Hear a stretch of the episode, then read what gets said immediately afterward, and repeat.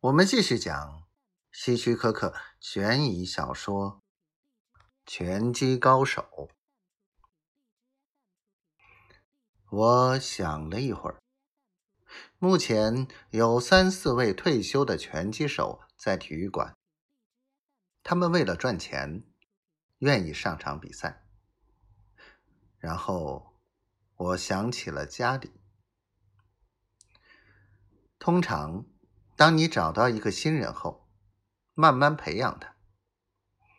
但是，对于家里，我觉得可以走捷径。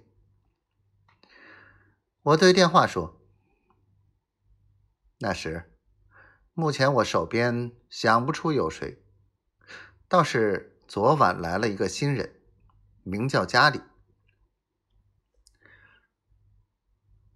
没听说过。”他的输赢记录怎么样？我不知道，他是国外来的，我还没有他的记录呢。那时小心翼翼的问：“你见过他打拳吗？”我见过他用左手，速度很快，可没有见过他的用右手，还不知道他右手的情况。那时感兴趣的问：“还有别的没有？”他穿着一套破西装来这里，告诉我他身无分文。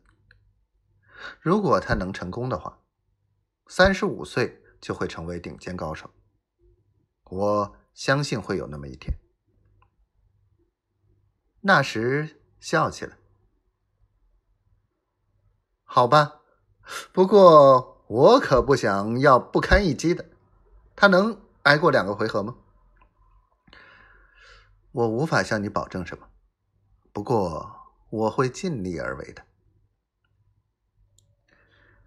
那天黄昏，家里出现在体育馆的时候，我急忙带他去律师那儿，然后去做赛前的身体检查，同时每场。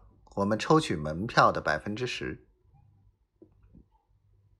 我给家里一件长袍，背面什么也没写，不过是他喜欢的黑色。然后我们进入赛场。麦加洛是本地人，因此来看比赛的人特别多。他的邻居大都来了。我们在赛场准备就绪，当铃声响起时，麦加洛在胸口画了个十字，从他的角落里跳出来。